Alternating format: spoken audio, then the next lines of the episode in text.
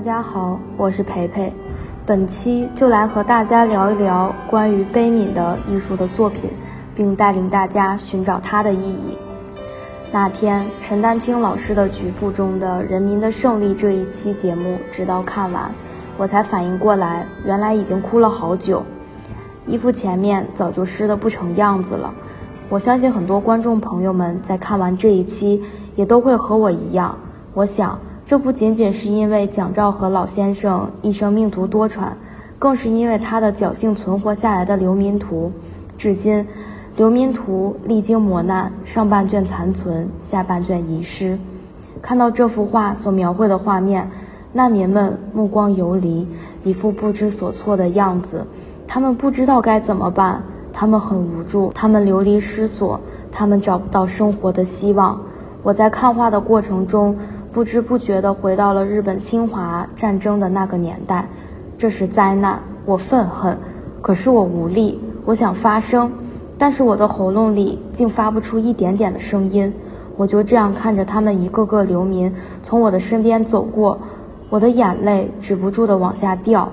我感受到了蒋先生的目光，蒋先生的同情，以及那个时代的苦痛。《流民图》是一幅秉承着人的立场、具有同情心的悲天悯人的作品。陈丹青说过：“以他的记忆，历史上伟大的作品很少很少描绘幸福，很多很多描绘苦难。而描绘幸福的图画，你看着不那么容易感到幸福；看着描绘苦痛的画面，如果画面足够真挚，即便你从未领教过那痛苦，你也会被感动。”我不能说艺术所表达的悲悯一定会改变什么，但是它却令我们每一个人为之动容，我们产生了共情，这是我们共通的情感。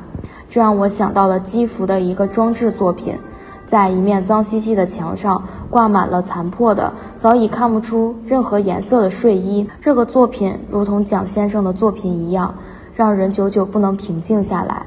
他们的作品像是一个有呼吸的人一样，他们遍体鳞伤，苟延残喘，有时低声哀嚎，也有时苦苦诉说着灾难与罪行。其实，除了战争的灾难，还有人类在自然之下的渺小。在2011年日本大地震发生之后，摄影家田山直哉回到自己的家乡，用镜头记录下平静的城市被撕成了碎片的样子。住宅、车站、学校被大浪冲击成毫无边际的废墟。慢慢的，镜头下的世界与个人回忆交叠在一起。海啸造成的破坏也同样令我们每一个人心痛。法国人孟德斯鸠说过一句话：“人在苦难中更像一个人。”我们每个人都是如此，内心的柔软之处被触动，只是一瞬间的事儿。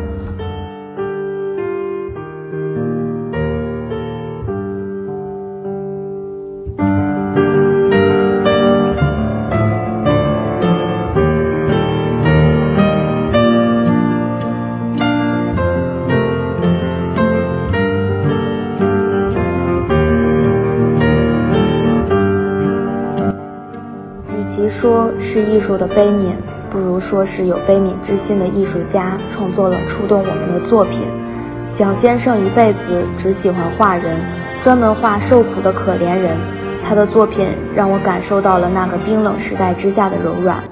他的同情心让我们面对他的《流民图》、他的《爸爸永远不会回来了》、他的《麦子图》等等作品都是何等的触动。他所描绘的流民、难民、老百姓。都是活生生的人，而不是战争的祭品。科勒惠芝也是。罗曼·罗兰说，科勒惠芝是现代德国的最伟大的诗歌。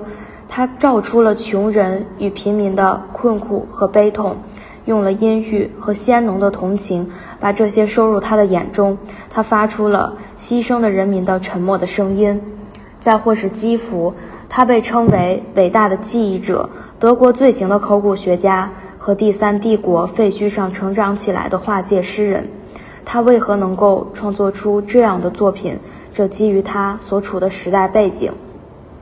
基弗生于1945年的德国，在他幼年的时候，周围的房子全都变成了废墟，这片废墟成了他的乐园。基辅属于在战争最末期诞生的那一代人，成长于废墟之上的那一代人，在德国战后恢复的过程中，还要面对纳粹主义遗留的负罪感和历史创伤。在上个世纪六十年代，德国被沉默和否认所遮蔽，像是患了集体失忆症。但是基辅却一直努力正视纳粹时期的恐怖和历史文化，并且希望复兴因战争而破碎的德国文化。他有一组摄影作品是在1969年，他身穿纳粹军服，举着右臂高呼胜利口号。这个举着右臂高呼胜利口号，当在当时是纳粹分子招呼用语，是属于非法行为。就是这样一个行为。然后在许多欧洲城市里，让人给他拍照。基辅的作品也确实引起了人们对纳粹历史的注意。除此之外，基辅还有许多画作的外观看起来似乎经历过一场劫掠，大量厚涂的油彩和树脂、稻草、沙子、乳胶、虫胶、废金属、照片和各种各样油腻的东西堆积在一起。然而，关于焚烧过的土地和图像，也让我联想起播种之前的烧荒。这是对于新的生长的期待，新的希望燃起，给人以战争困难的曙光。这就是艺术的力量吧。在《艺术当代》这本杂志中的森美术馆“灾难与艺术的力量”中介绍到，展览的第二部分主题为。从破坏中创造艺术的力量。灾难和悲剧会使我们陷入绝望，但灾难无疑也可以成为艺术家创作的催化剂。他们丰富的想象力所产生的作品，显示出复兴和复苏更美好的社会，进而帮助我们想象理想的未来。与医学不同，艺术可能无法为灾难提供快速的补救方法，但也许它可以替代社会的长期疗法。